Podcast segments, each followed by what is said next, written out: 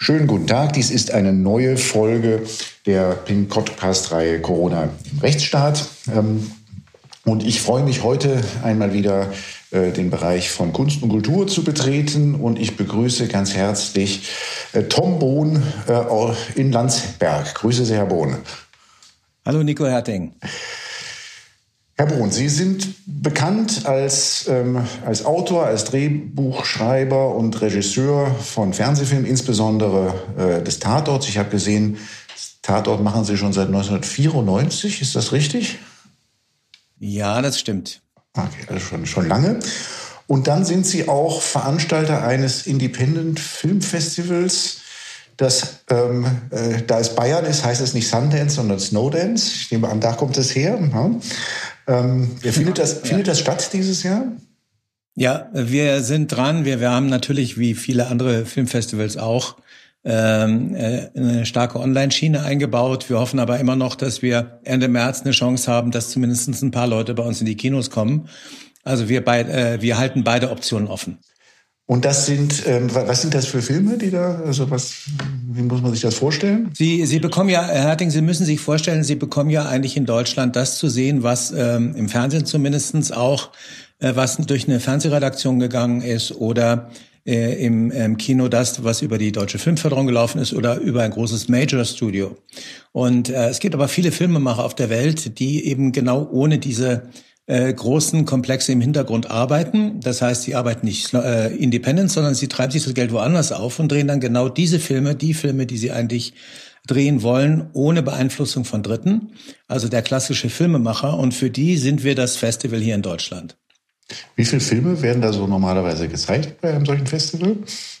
Also wir haben im Schnitt immer Einreichungen zwischen drei und 400. Wow. Und also aus, von der ganzen Welt. Und wir suchen uns da äh, im Bereich so die 20 besten aus, 10 Dokus und 10 Featurefilme und 35 Kurzfilme. Mhm.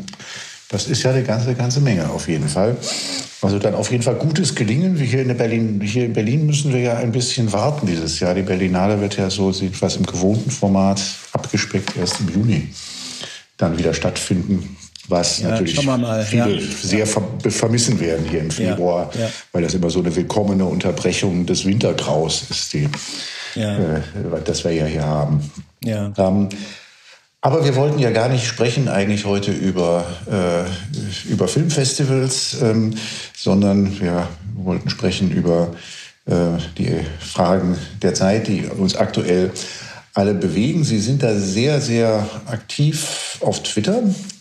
Heute twittern Sie, wenn ich jemals ein Filmteam so unprofessionell und ziellos durch schwierige Dreharbeiten geführt hätte, wie diese Herrschaften hier in Deutschland äh, gerade durch die Corona-Krise führen, dann wäre ich jetzt arbeitslos.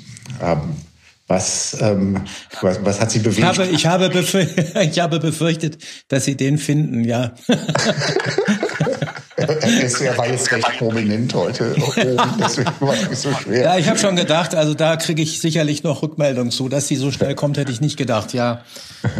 Ja, Herr Harting, also da kann ich äh, letztendlich nur was zu sagen. Es ist äh, natürlich ein sehr unpassender Vergleich. Ich weiß, er ist auch polemisch. Ähm, es ist aber äh, in der Verzweiflung basiert, dass man einfach sieht und auch spürt, als auch jemand, der in einem kleineren Rahmen halt Verantwortung über, übertragen bekommt, ähm, dass eigentlich die, die Linie einer, einer verständnisvollen oder verstehen, äh, einer Politik, die man verstehen und nachvollziehen kann, äh, inzwischen in Deutschland wirklich verlassen wurde.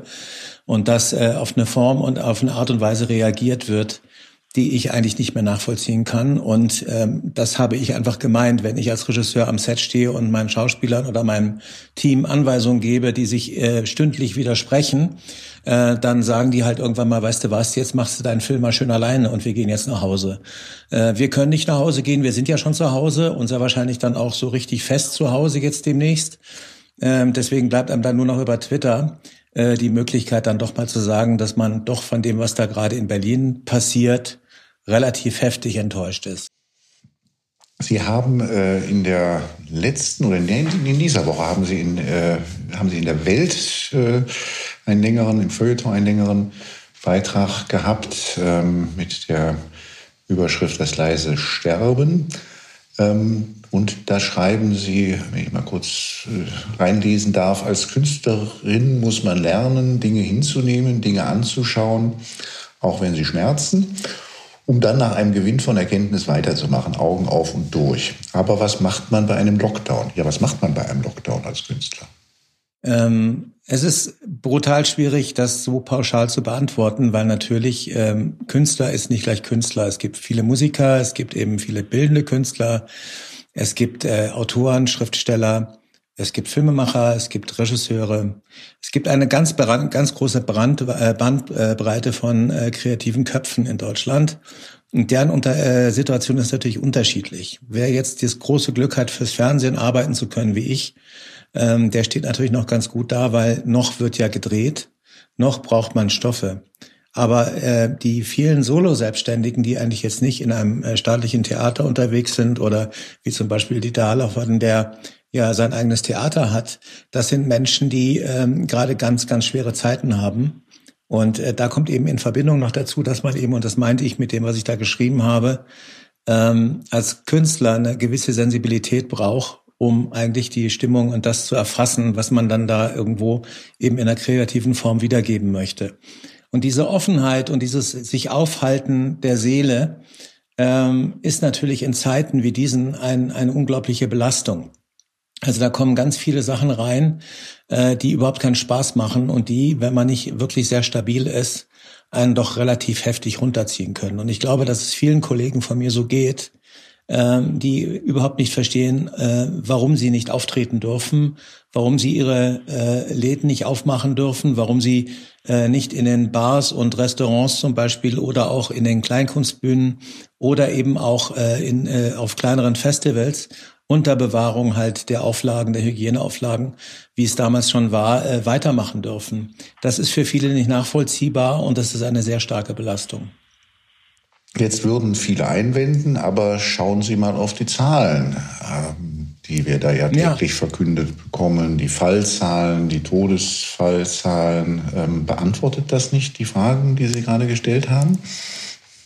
Also das beantwortet die Fragen insofern, dass man sagt, ja, eine Zahl ist äh, eine Zahl, nicht? Also ähm, Infektionen und ähm, ähm, auch die Todesfallzahlen, es ist wirklich beunruhigend, nicht? Also ich halte Corona jetzt nicht für eine Grippe oder so. Ich bin auch kein Querdenker, ähm, sondern ich bin, äh, denke ich mal, äh, mit einem relativ gesunden Menschenverstand gesegnet. Und das, was mir nicht einleuchtet und äh, vielen anderen meiner Kollegen auch nicht, ist, dass man natürlich schon Sicherheitskonzepte hatte nicht? Für Kinos, für Theater, für Gaststätten, auch für Kleinkunstbühnen.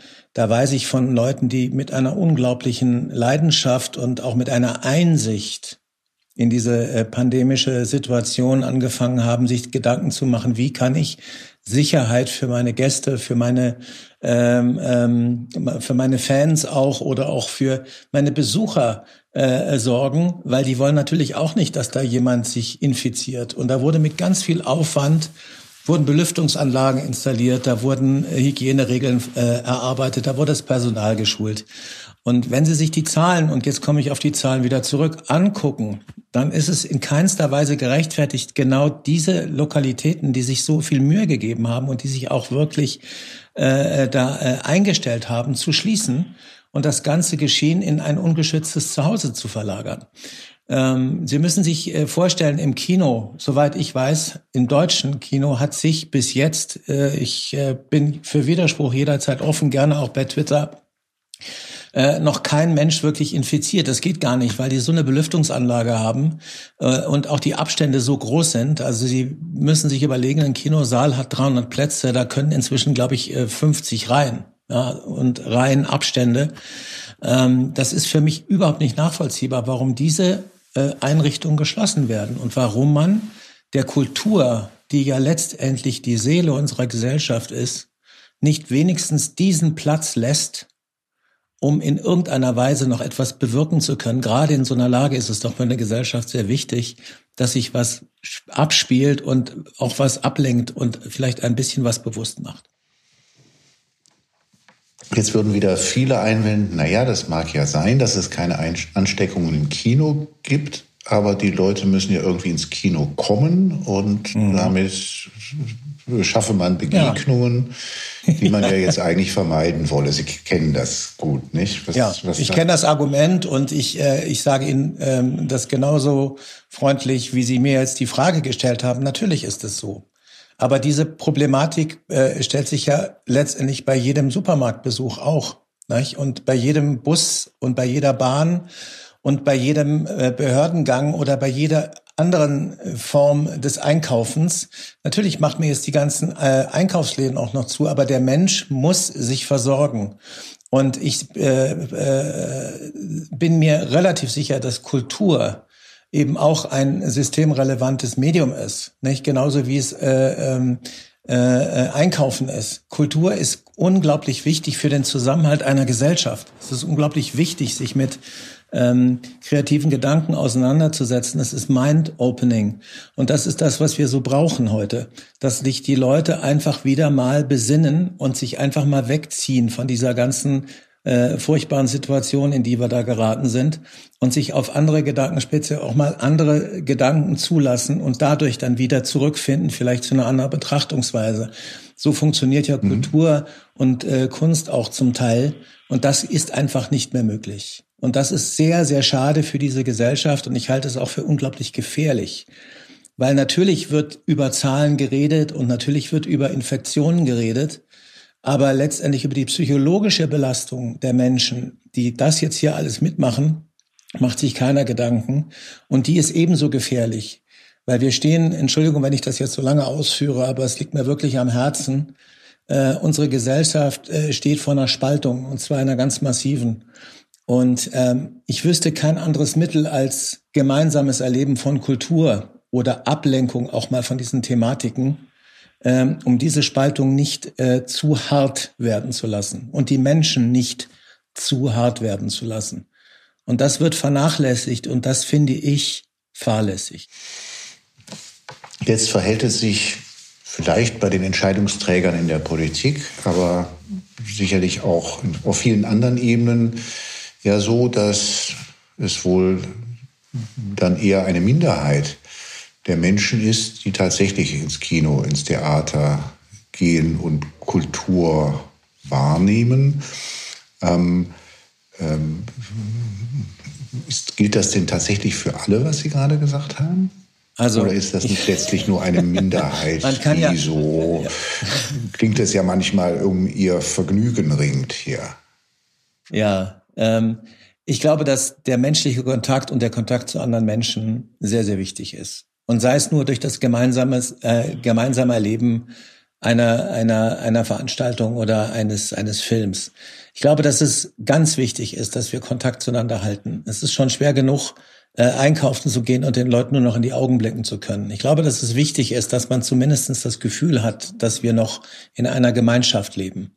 Und ähm, ich glaube, dass das Bedürfnis von ganz vielen Menschen da ist. Wir merken das hier selber auch bei uns, auch unserem Festival, wie oft wir gefragt werden, Leute, spielt ihr denn noch? Mensch, macht das bloß, dass ihr da irgendwie, ich sag, wir können nicht spielen, wenn wir uns, wenn die uns nicht, äh, wenn sie euch nicht ins Kino lassen. Ähm, das Bedürfnis nach Kultur und nach Austausch und nach Miteinander und Miteinander erleben ist unglaublich hoch. Und ähm, ich meine, Kultur findet ja letztendlich, auch das darf man nicht vergessen, nicht nur in diesen öffentlichen Räumen statt, sondern eben auch hinterher, indem man sich in irgendeiner Weise auch im familiären Kreis über etwas Gesehenes unterhält, austauscht. Und ähm, auch indem man ein Buch, Buch liest zum Beispiel, auch diese Bücher müssen gelesen werden, müssen durch Touren in die Buchhandlungen kommen. Das ist eben ganz wichtig, dass das nicht unter den Tisch fällt. Ich halte Kultur für systemrelevant. Und ich lasse mir das auch nicht ausreden und ich lasse mir das schon gar nicht ausreden von Menschen, die sich seit irgendwie zwei oder drei Monaten nur in ihren eigenen Kreisen bewegen und in diesen eigenen Kreisen meinen, eine Haltung durchfechten zu müssen, äh, die sie irgendwann mal eingeschlagen haben, deren ähm, äh, psychosoziale Grundlage aber inzwischen überhaupt nicht mehr gegeben ist.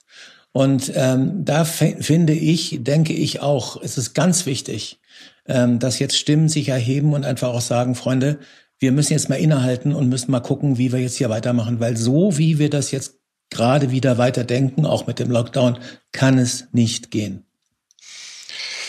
Aus Sicht der Kulturschaffenden äh, schreiben Sie in dem Artikel, leider aber merkt man auch an den Entscheidungen, die getroffen werden, was den Verantwortlichen und unserer Gesellschaft wichtig ist und was nicht. Die Kultur scheint es nicht zu sein. Ähm, das ist, ähm, ist das tatsächlich eine Erklärung, dass die Kultur nicht für wichtig gehalten wird oder ist es nicht so, dass man eigentlich ja jetzt auf dem Trip ist, eigentlich auf alles zu verzichten. Und wenn man auf alles verzichtet, was jetzt nicht Arbeit ist, dann gibt es halt auch keine Kultur. Ist das richtig so, dass das oder oder zeigt zeigt dass die Art, die Art und Weise, wie die Theater als erstes geschlossen wurden und wir wahrscheinlich als letztes auch wieder öffnen dürfen, zeigt das wirklich etwas, was jetzt über Corona hinausgeht. Ähm, ich bin da jetzt mal ganz ehrlich. Ähm, ich weiß, äh, also ich rede jetzt wirklich nicht für die gesamte Kulturszene, das kann ich nicht. Ich kenne nur ein paar. Ähm, Sie gestatten mir, dass ich diesen Eindruck da einfach mal weitergebe, den ich auch immer wieder höre, aber es hat keine wirkliche Allgemeingültigkeit. Das ist jetzt, wie gesagt, mein persönlicher Eindruck. Ähm, ich glaube, dass wir ähm, oder ich und auch viele andere, die jetzt mit mir äh, in Kontakt sind, eben auf der kreativen Szene, es ist eine doch schon sehr deutliche Enttäuschung zu merken und zu spüren. Nicht? Weil man, äh, man hat eine Zeit lang wirklich gedacht, man, ähm, man macht was Besonderes. Ne? Also auch man, ähm, man versucht etwas äh, für diese Gesellschaft letztendlich zu tun, indem man sich eben auf eine gewisse Art und Weise auch selber äh, äh fordert. Nicht? Also Sie dürfen nicht äh, denken, dass ein Kulturschaffender in Deutschland, obwohl das äh, ein Vorteil bei vielen Leuten ist, äh, gut verdient. Das tut man einfach nicht sondern man muss auch ganz schön bescheuert sein, das zu machen, in vielerlei Hinsicht. Aber man macht es gerne, weil man denkt, man leistet einen Beitrag zu gewissen Sachen, zu Verständnis, zur Aufarbeitung auch und äh, zur Freude der Menschen auch. Man trägt dazu bei. Nicht? Ein Publikum ist ja was Wunderbares, wenn die Leute da sitzen und gebannt etwas anschauen. Ob es nun ein Tatort ist, ein Theaterstück oder etwas anderes, ist ja was Wunderbares. Und das äh, macht einem Spaß, wenn man weiß, man hat das erreicht, dass man wirklich viele Leute unterhalten hat oder so etwas bewegt hat.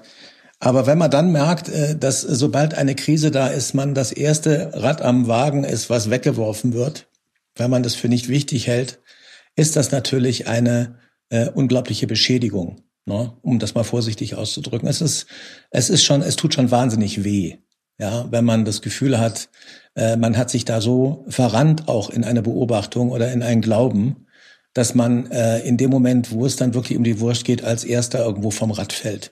Und äh, das geht einigen Leuten, die ich kenne, so. Und ich weiß nicht, ob die sich auch von dieser Enttäuschung relativ schnell wiederholen werden. Zumal die es im Widerspruch. Ich, hab das jetzt, ich hoffe, ich habe das jetzt nicht zu melodramatisch ausgedrückt. Ich will jetzt nicht den Eindruck nicht. Erwart, äh, erwecken, oh Gott, die armen Künstler. Mhm. Ne? Wir sind keine armen mhm. Künstler und wir sind keine armen Kreativen. Wir sind Menschen mhm. wie jeder andere auch. Und mhm. wir haben auch Kraft. Ja, viele haben Kraft. Mhm. Aber das ist schon ganz schön heftig. Also das ist, ähm, das ist schon, das, das tut schon richtig weh. Ja. Hm. Zumal sich die Regierenden in guten Zeiten, ich sage nur Berlinale, ja auch immer gerne irgendwie dann auch in, im Glanz von Kunst und Kultur sonnen. Hm? Ja, ich sehe, ich sehe, äh, ich muss immer sehr lachen. Ähm, ähm, ich habe ähm, äh, eine Zeit lang sehr guten Draht zu den Grünen gehabt. Ähm, Claudia Roth hat dann immer zu Künstlerfrühstücken eingeladen äh, nach, nach München, äh, wo ich dann auch ein paar Mal war und äh, da wurden den Künstlern die größten ähm, äh, äh, da wurde den Künstlern wirklich teilweise Honig ums Maul geschwirrt, wie wichtig sie für die Gesellschaft sind. Von Claudia Roth hört man jetzt gar nichts mehr zur Kunst und Kultur und von den Grünen erst recht nicht. Äh, das ist eine, eine bittere Enttäuschung auch für viele. Ich bin ja politisch, stehe ich ja woanders, das wissen Sie. Ich bin bei der FDP. Von denen kommt zwar auch relativ wenig, aber von denen kommt zumindest mal in einem Nebensatz äh, äh, Gastronomie, äh, Wirtschaft und äh, äh, Kultur. Das kommt an dritter Stelle. Ja. Aber von den Grünen hört man ja überhaupt nichts. Das ist ja mhm. wirklich oberbitter.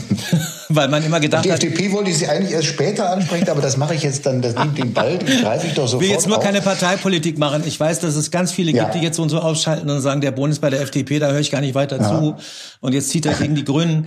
Nee, aber es ist wirklich so. Ich war lange bei den Grünen. Ich war sechs Jahre oder sieben Jahre wirklich Parteimitglied bei denen, ist aber schon länger her. Ja. Und ich kann nur sagen, äh, das, was ich da gerade in dem Bereich Kultur äh, äh, und eine, eine Ignoranz spüre, das macht mich wirklich sprachlos. Also da bin ich hm. echt schla da bin ich echt wirklich sehr überrascht gewesen.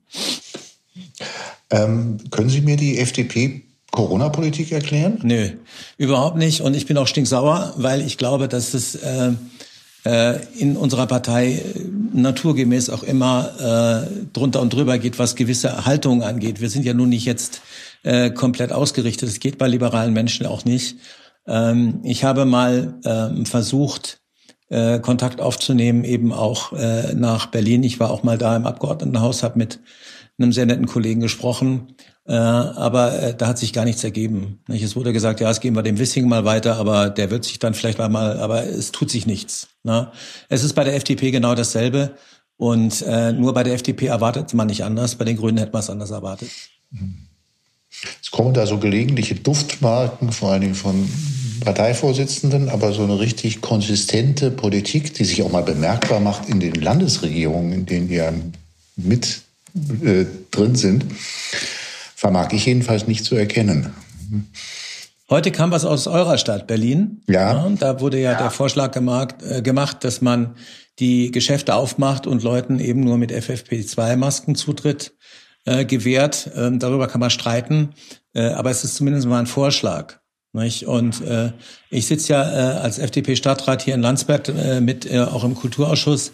Äh, von der FDP in Bayern ist äh, weit und breit eigentlich nichts zu sehen und nichts zu hören. Ab und zu mal ein Tweet und ab und zu vielleicht mal ein Interview.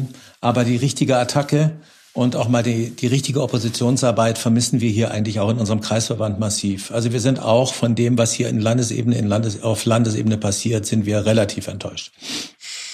Und es gibt ja, und es wäre ja, es ist ja eine Aufgabe dort für eine politische Partei. Und wenn es nicht die FDP ist, wer eigentlich sonst, nämlich alle, all diejenigen, die jetzt also eben nicht zu denen gehören, die Corona für eine Grippe oder nicht mal eine Grippe ja. halten, aber trotzdem die äh, Irrungen und Wirrungen der Politik nicht äh, äh überzeugend finden ähm, und dem kritisch gegenüberstehen, die brauchen ja eigentlich eine Stimmung auch und die fehlt in der, im politischen ja. Raum. Und das ist aus meiner Sicht auch ganz stark ein Versäumnis der FDP, die da eigentlich deren natürliche Rolle das eigentlich wäre als liberale Partei, genau an der Stelle äh, dann auch. Und als Partei, die eigentlich ja auch einen ganz guten Track Record hat, was ähm, Mittelstand angeht, was auch Kultur angeht, äh, an dieser Stelle auch sichtbar zu werden.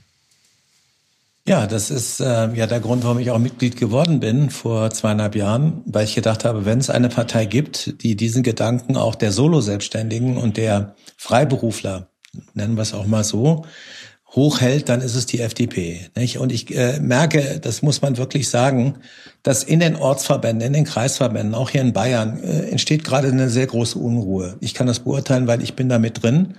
Und wir kriegen auch sehr viel Rückmeldungen und wir haben äh, auch unsere äh, WhatsApp-Gruppen, wo ganz viel abläuft und äh, man ist sehr unzufrieden. Nicht? Man ist auch sehr unzufrieden mit der Führung. Äh, das wissen die auch. Und äh, es ist nur jetzt auch, das muss man auch fairerweise sagen, für die Kollegen, die da jetzt gerade oben sitzen, verdammt schwer. Sie haben auf der einen Seite eben die Mitverantwortung in den Ländern, tragen also sozusagen äh, äh die Corona-Politik offiziell mit und müssen sich dann eben auch äh, äh mit dem liberalen Gedanken auseinandersetzen, äh, der das äh, ein absoluter Widerspruch zu dem ist, was hier gerade passiert. Also äh, ich denke, man muss sich irgendwann mal entscheiden, nicht? Und diese Entscheidung steht an. Äh, wenn die FDP äh, bestehen will, hat sie sich jetzt irgendwann mal wirklich als liberale Partei auch wirklich klar zu zeigen. Weil sonst fragt sich jeder, was wollen die eigentlich da noch? Ähm, ich bin der Meinung, ich vertrete das auch ganz offensiv äh, meinen Parteifreunden gegenüber. Deswegen kann ich das auch in der Öffentlichkeit sagen, weil ich habe keine andere Meinung, Meinung dazu. Wenn die FDP sich jetzt nicht irgendwann mal sehr dezidiert zu der, dem Entzug der Freiheitsrechte hier in Deutschland, ob sie nur berechtigt sind oder nicht berechtigt sind, dezidiert äußert, und eine dezidiert klare und deutliche Oppositionspolitik macht, ist sie für mich auch keine Partei mehr, in der ich sein möchte. Und ich kenne ganz viele andere, bei denen das genauso ist. Bei der FDP geht es inzwischen wirklich gerade in der Corona-Krise und in der Corona-Politik ums Überleben. Und das müssen diese Herrschaften, die jetzt oben sitzen, endlich mal begreifen. Vielleicht verlassen wir dann mal an dieser Stelle das Gebiet der Gerne. Parteipolitik, obwohl es nun wirklich auch äh, ähm, mir auch mir auch sehr am Herzen liegt, weil man wie oft wünscht man sich eine doch mal eine äh, wirklich auch ähm, äh, demokratische, liberale Opposition im Augenblick, ähm, welche, welche Farbe sie dann auch immer genau haben mag. Das ist natürlich wirklich ein Manko und die Große Koalition ist sicherlich eine Konstellation, die jetzt auch äh, dann äh, besonders problematisch ist. Aber vielleicht, aber kommen wir noch mal ganz kurz zurück. Sie, äh, ich, das, was eigentlich ähm, ja auch im Mittelpunkt Ihres äh, Artikels in der Welt steht, das habe ich ja noch gar nicht angesprochen.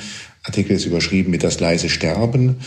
Und da sprechen Sie, jetzt berichten Sie von Suizidversuchen, und Suiziden im Bekanntenkreis. Ähm, ähm, äh, ist das, ähm, äh, das ist ja ein Thema, das ist sehr, aus vielen Gründen sehr tabuisiert. Ähm, die psychischen Auswirkungen halt dann bis zum äh, bis hin zum Suizid. Jetzt sage ich mal was ganz, ganz Böses, ähm, äh, was man immer, was man gelegentlich so hört, gelegentlich zwischen den Zeilen hört naja, das sind ja Leute, die hatten sowieso schon Probleme. Mhm. Was sagen Sie, wenn Sie solche Töne hören? Ähm, ist natürlich naheliegend. Ähm, man muss mal definieren, glaube ich, was Probleme heißt. Nicht? Ähm, die hatten ja so und so schon Probleme. Probleme haben viele Menschen. Nicht? Ähm, bei manchen ist es ein Suchtproblem. Bei anderen ist es halt eine bipolare Störung oder es sind äh, psychosoziale Sachen, äh, nervliche Probleme. Ähm, das ist was völlig Menschliches. Jeder Mensch hat äh, ist eigen und jeder Mensch hat äh, eine eigene Natur und ähm, jeder Mensch reagiert auf Vorkommnisse anders. Äh, das ist auch gut so. Das ist die Individualität und das muss man jedem Menschen zugestehen.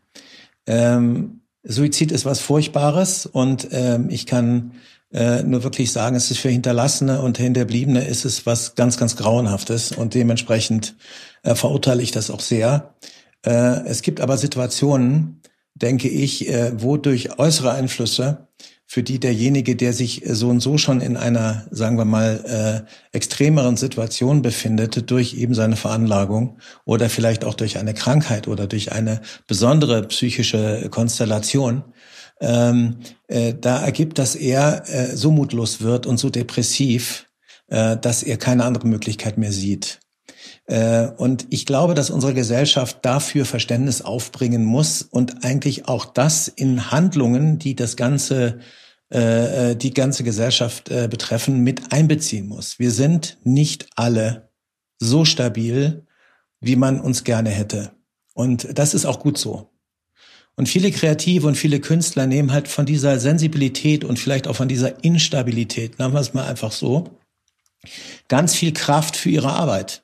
Nicht? Also sie können sich, äh, und das ist dieser Begriff des Verdrängens, äh, wenn sie unangenehme, ähm, wenn sie in der Lage sind, unangenehme Einflüsse aus ihrem Leben auszublenden, dann ist das was, äh, ist das eine positive Eigenschaft für viele Situationen. Für einen Künstler ist es das nicht, weil eben die dadurch leben, dass sie eben äh, Stimmungen und auch Gefühle erfassen, die vielleicht andere Menschen eben nicht erfassen können. Dafür müssen sie sehr transparent sein. Und das beinhaltet eben auch, dass sie vulnerabel sind, verletzlich, verletzbar. Nicht, das äußert sich in vielerlei, in so Stimmungsschwankungen eben auch oder auch in Reaktionen auf Verletzungen, die einfach nicht so souverän sind, vielleicht bei anderen. Ich rede jetzt nur äh, nicht pauschal für über alle Künstler, sondern nur über die, die ich kenne. Und ähm, entweder man akzeptiert das, dass man Menschen bei sich hat und äh, auch die da arbeiten in diesem Bereich, äh, oder man akzeptiert es nicht. Und wenn man das nicht akzeptieren kann, dann sage ich, gut, dann akzeptiert es nicht. Ich kann es akzeptieren und ich kann diese Leute sehr, sehr gut verstehen und auch nachvollziehen. Wir sind am Ende unserer Zeit, ähm, dass ich eigentlich nur noch kurz eines äh, ansprechen möchte und Sie da nochmal äh, darauf ansprechen möchte.